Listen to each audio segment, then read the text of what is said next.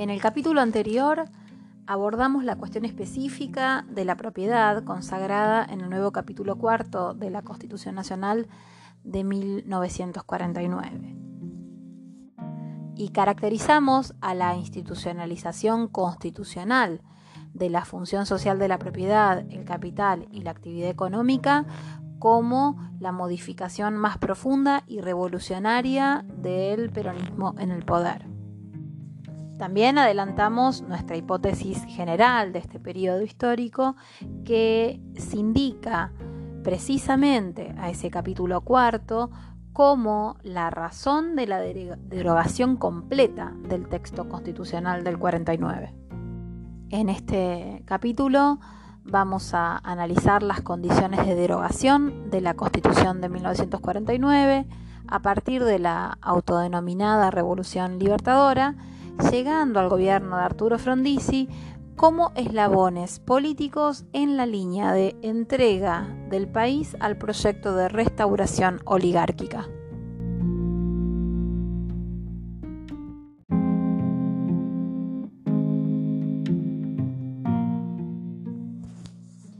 La alianza política que tomó el poder en septiembre de 1955 estaba conformada por diferentes sectores que, sin tener más puntos de acuerdo entre sí, se conjugan en su fanatismo antiperonista. Es decir, los une el espanto más que el acuerdo. De hecho, se trataba de la confluencia de intereses de diversos sectores sociales cuyos proyectos políticos, plataformas y tradiciones eran profundamente contradictorios entre sí. Como bien señala Mario Rapoport en Las políticas económicas de la Argentina, una breve historia,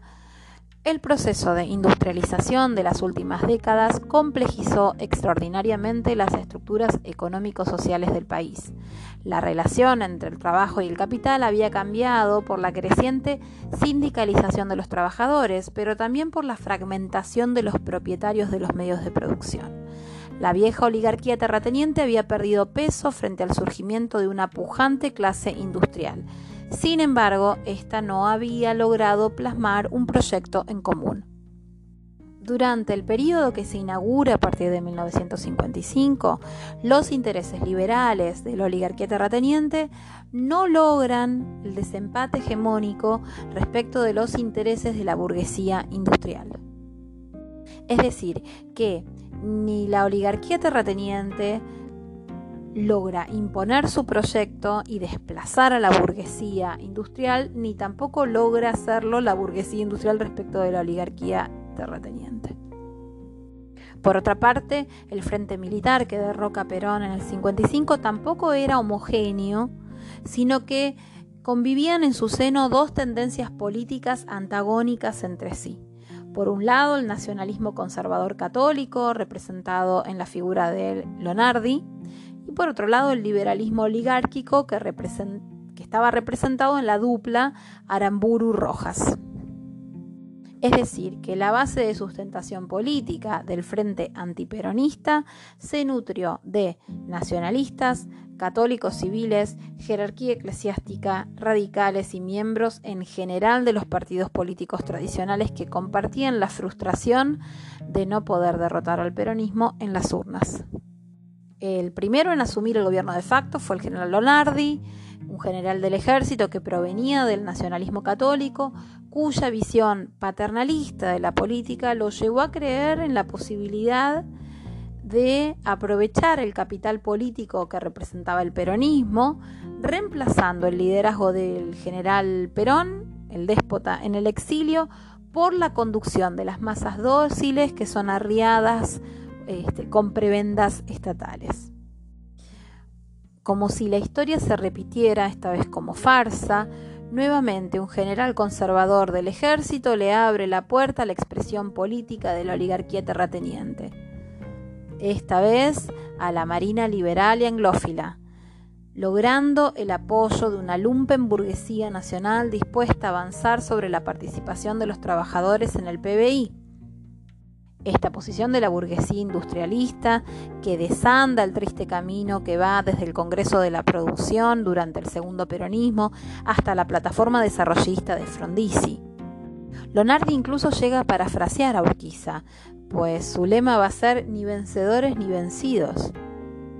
Y con esta frase le pone fecha de expiración a su breve mandato.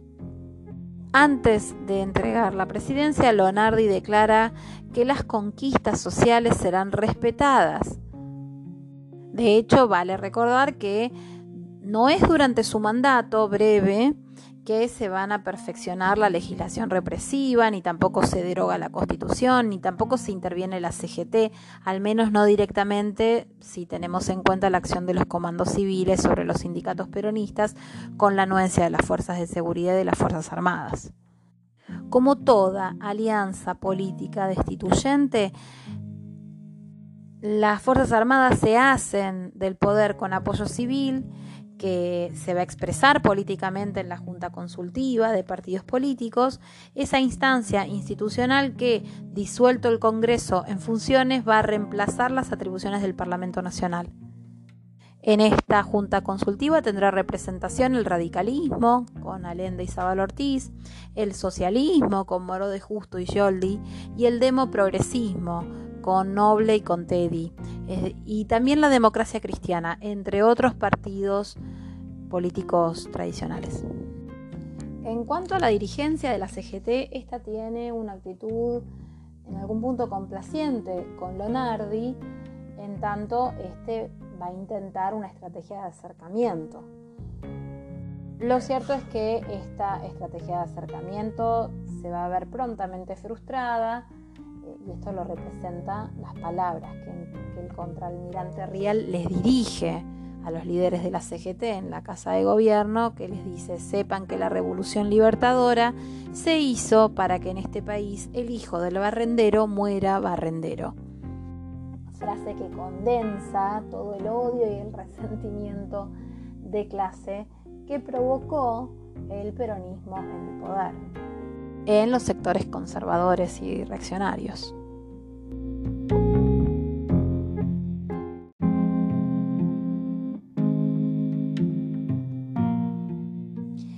Eh, la estrategia de Lonardi de cooptar a la burocracia sindical resulta intolerable para los liberales que pretendían llevar adelante la revancha racial contra los trabajadores.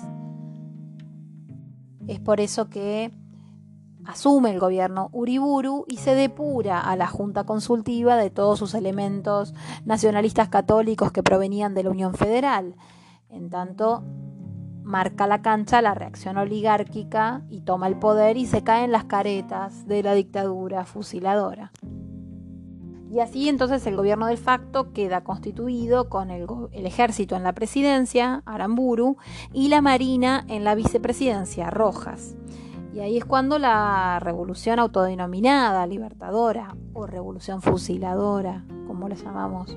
quienes provenimos del campo nacional y popular, muestra su verdadero rostro. Es decir, a partir de ese momento se empieza a avanzar con decisiones en relación a la legislación represiva, la intervención de la CGT, el secuestro del cuerpo de Vaperón, entre otras líneas de acción en las que plasmaron todo su odio y su revanchismo de clase.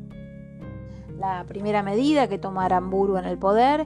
es directamente en contra de los trabajadores. De hecho, se anuncia el primero de mayo de 1956 y consistió en la derogación por bando militar de la Constitución Nacional. El decreto se suscribe, como dije antes, el primero de mayo de 1956 y deja sin efecto la Constitución del 49 y restituye la vigencia de la Constitución de 1853 y sus reformas. Asimismo, entra en vigencia el decreto 4161 del 56 que establecía la prohibición absoluta para la militancia peronista de nombrar a Perón o Evita, cantar la marcha, eh, este decreto disponía penas que no, no escarcelables que llegaban hasta los seis años de prisión. En cuanto a la dirección de la economía, el objetivo de la fusiladora fue restaurar al liberalismo en la conducción del Estado. En palabras del vicepresidente Rojas, para que desaparezca el peronismo hay que desaparecer las chimeneas. Es decir, para desnacionalizar al aparato productivo nacional, hacía falta desperonizar a la sociedad. Para lograr el primer objetivo, los liberales en el poder llevan adelante el programa económico de los organismos financieros internacionales, que estaban dispuestos a aprovechar las posibilidades que un mercado interno fortalecido por el peronismo representaba. En particular, lo primero que llevaron adelante los fusiladores liberales en el poder fue desarticular al Estado en su rol de agente económico central en la administración de todos los recursos estratégicos, hidrocarburos, comercio exterior, comunicaciones, transporte, alimentos,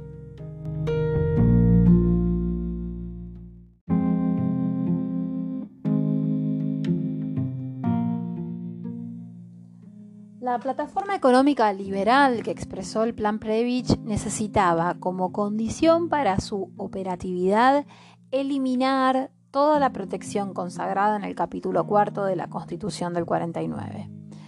De hecho, Previch ya había prestado valioso asesoramiento en la política pro-británica durante la década infame va a llegar a ser parte eh, miembro de la, de la, delegación que suscribe el pacto Roca-Runciman en 1933 y también va a ser director del Banco Central cuando este organismo dependía del capital inglés. Hacia 1956, desde el directorio ejecutivo de la CEPAL, Previch elabora un cuestionado informe sobre la economía argentina, cuyas observaciones son utilizadas por la dictadura fusiladora para justificar los nuevos lineamientos en la política económica. Sobre el informe Previch, Mario Rapoport afirma que su autor no dudaba en recurrir a datos controvertidos, como por ejemplo afirmar que entre 1945 y 1955 el producto por habitante había crecido tan solo un 3,5%, en contradicción a lo que publica en trabajos posteriores de la CEPAL, el organismo que él mismo dirigió, como El desarrollo económico en la Argentina en 1958, documento en el que afirma que el Producto Per cápita del periodo en cuestión reflejaba una tasa de crecimiento del 14,6%. Es decir, Previch, ¿en qué quedamos? Más allá de estas contradicciones de Previch, lo cierto es que en base a las recomendaciones del informe Previch, el programa económico de la fusiladora buscaba el objetivo de religar a nuestro país con las nuevas condiciones de dominación internacionales. En consonancia con los lineamientos de la nueva política liberal, se dan entonces las políticas del paralelo 42, el ingreso de la Argentina al FMI, el desguace del IAPI y la autarquía del Banco Central. Veamos cada una de estas políticas. La implementación del régimen del paralelo 42 consistió en la eliminación del pago del canon aduanero a las importaciones de manufactura que ingresaban al país en los puertos del sur. Una medida que, agitando la excusa de promover la actividad comercial en la Patagonia, disponía el fin de toda política proteccionista que blindara a la industria nacional en la región. En cuanto al ingreso de la Argentina al FMI, vale mencionar que este organismo financiero internacional surge hacia fines de la Segunda Guerra Mundial, cuando Estados Unidos se proyecta como potencia hegemónica entre los aliados. La caída del patrón oro y la supremacía de la libra esterlina se terminan de sellar en los acuerdos de Bretton Woods, que es la reunión de las potencias capitalistas en las que eh, fijan reglas operativas para el capital financiero internacional y establecen la preeminencia del dólar respecto de las demás monedas y por supuesto su anclaje en. Hacia 1957 el FMI otorga a la Argentina, luego de cancelar eh, una serie de pagos eh, en los que consistía la membresía, su primer préstamo o primer tramo de la cuota como socio mientras que el primer préstamo stand-by eh, que establece condicionamientos se va a perfeccionar durante la presidencia de Frondizi recién un año después, en diciembre del 58. Ahora bien, si partimos de la caracterización que hace Arturo Jaureche respecto del informe Previch, eh, el autor señala que este informe entendido como plataforma económica de la revolución fusiladora, significó la transferencia de riquezas de los trabajadores al sector agropecuario, de una proporción del ingreso nacional por medio del aumento de precios de las importaciones, la liberación de los controles de precios, el congelamiento de los salarios. También una amplia participación del capital extranjero bajo forma de empréstitos, la destrucción de los convenios bilaterales, el mercado libre de las divisas, el ingreso de la Argentina al FMI, la caída del empleo industrial, entre otras políticas del recetario tradicional del liberalismo económico. Otra medida que adopta la fusiladora en el poder fue desguazar el IAPI, ese instituto estratégico que permitió el desarrollo del proyecto industrialista peronista, que permitía que el Estado Nacional se apropiase de una parte de la renta agraria diferencial para promover políticas de desarrollo industrial. El encargado de, desmantelar el IAPI fue nada más y nada menos que el ingeniero Álvaro Alzogaray, bajo las órdenes del ministro de Comercio, que hasta entonces había trabajado como abogado consultor de Bunge y Born. A confesión de parte, relevo de prueba, ¿verdad? El profesor Norberto Galazo resume la política económica de los fusiladores en estos términos libertad de precios, retraso de los salarios, libre importación, libertad de los bancos para manejar el crédito, libre giro de divisas al exterior, peso devaluado, y esto conforman condiciones para la redistribución del ingreso en perjuicio de los trabajadores, el debilitamiento de la industria y la nueva dependencia. Para sintetizar las políticas económicas de la fusiladora, no se me ocurre nada mejor que recurrir a las palabras del doctor en Derecho Orlando Williams Álzaga, quien va a tomar la cátedra del profesor proscripto John William Cook, Teoría Económica del Derecho en la Facultad de Derecho de la Universidad de Buenos Aires, citado por Marcelo Koenig en Vencedores Vencidos, quien dice, el único medio para frenar la inflación es el sacrificio de las masas populares, cuyo desmedido afán de mejoras sociales, que por su escasa preparación no se merecen, nos perjudica a todos.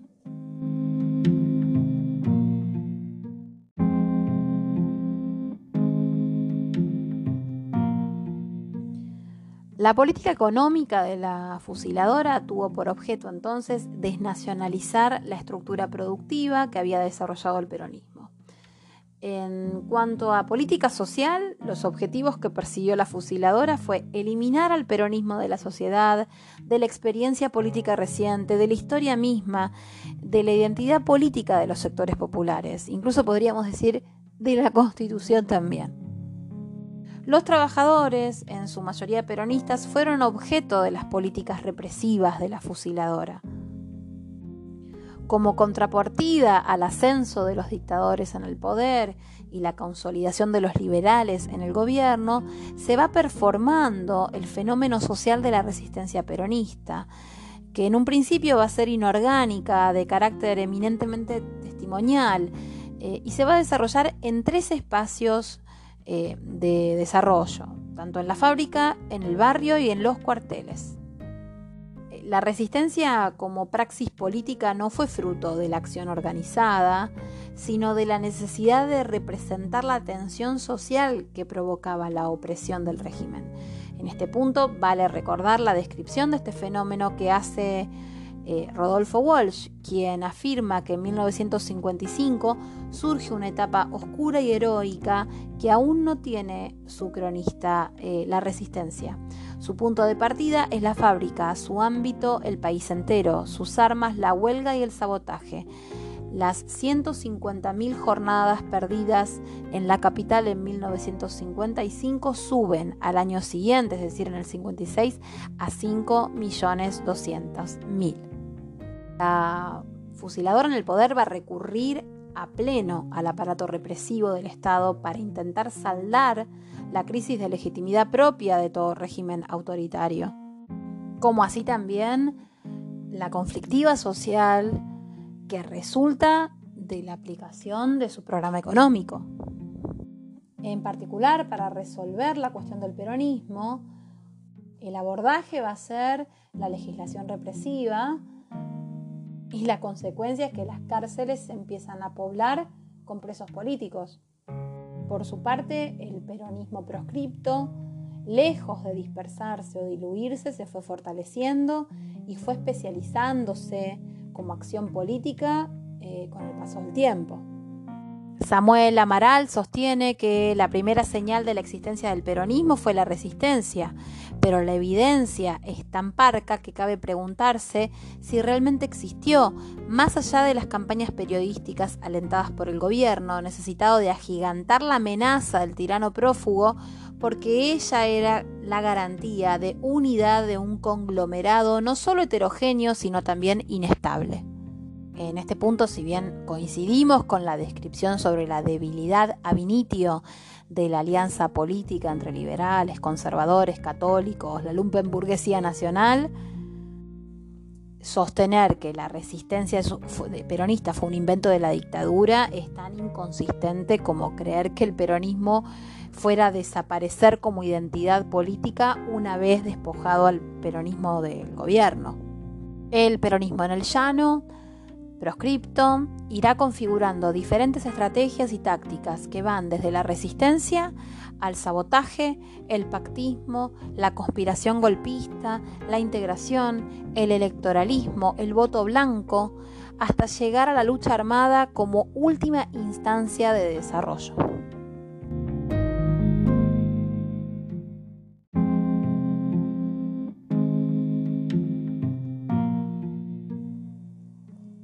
Más allá de la problemática que significó la imposibilidad de los fusiladores de aunar un programa económico común, el impacto de la mega transferencia de recursos de los sectores populares al agro,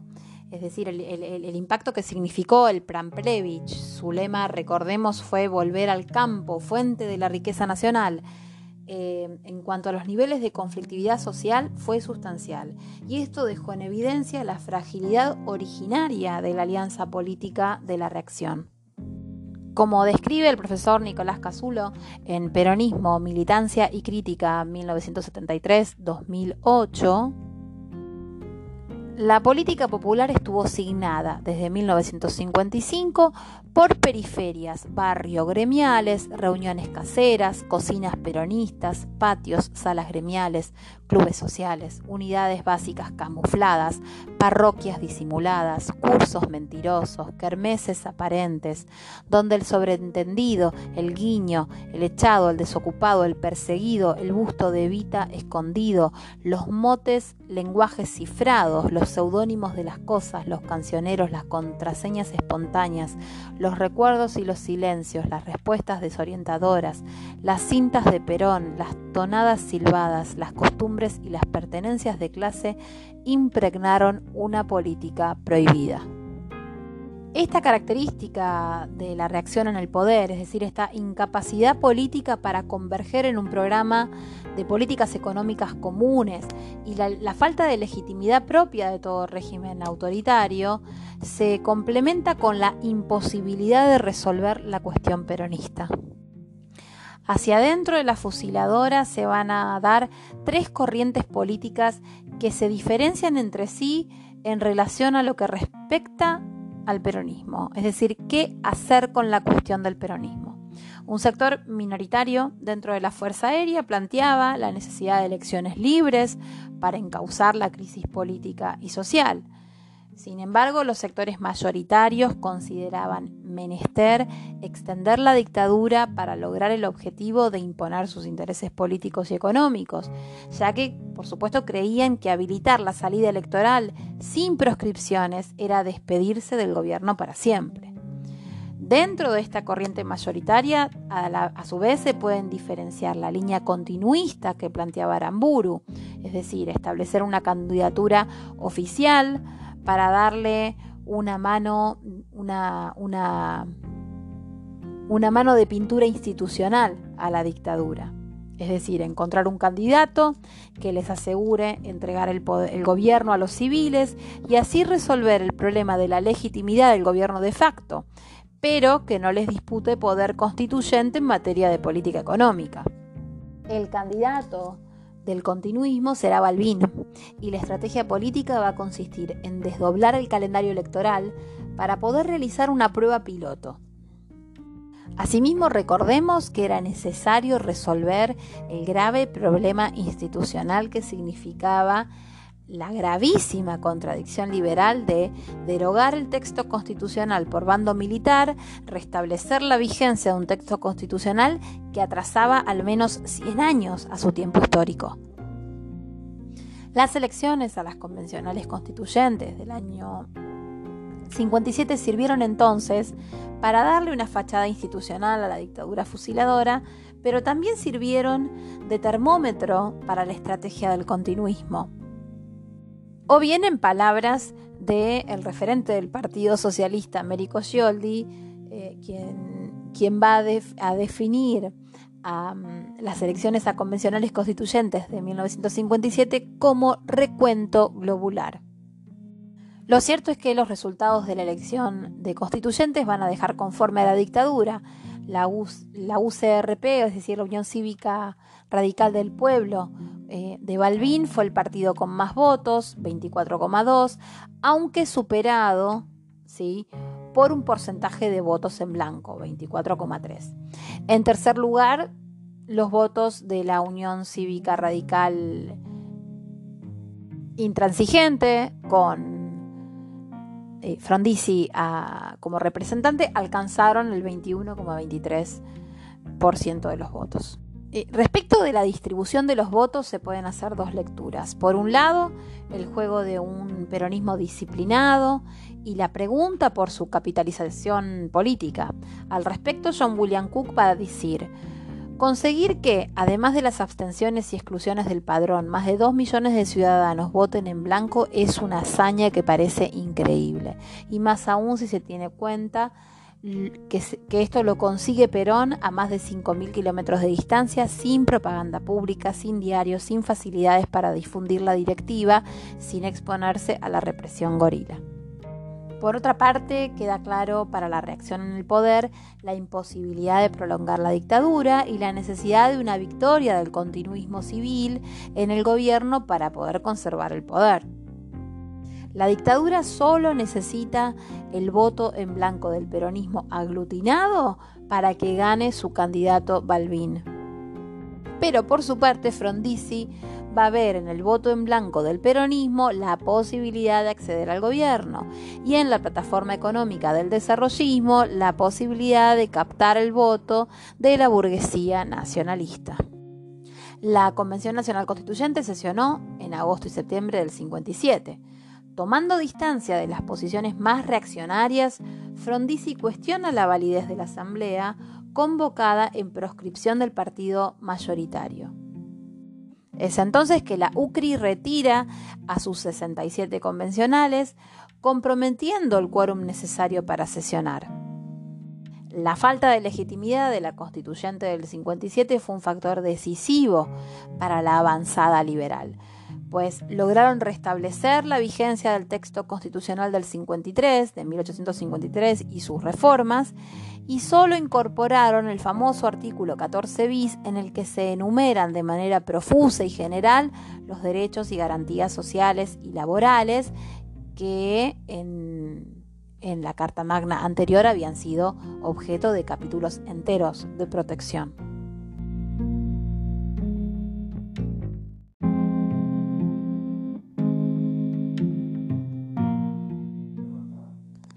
La mera enumeración de disposiciones protectorias del derecho del trabajador se vuelve letra muerta si a la vez se derogan aquellos institutos que permiten su pleno ejercicio. Es decir, que más allá de las contradicciones de una dictadura que consagraba los derechos colectivos de los trabajadores pero intervenía por vía de hecho los distintos niveles de organización sindical y gremial, lo cierto es que la mera enunciación de los derechos en un artículo complementario que vino a servir de parche constitucional no garantiza por sí sola el acceso de los sectores mayoritarios al pleno goce de esos derechos. Es decir, nuevamente los liberales muestran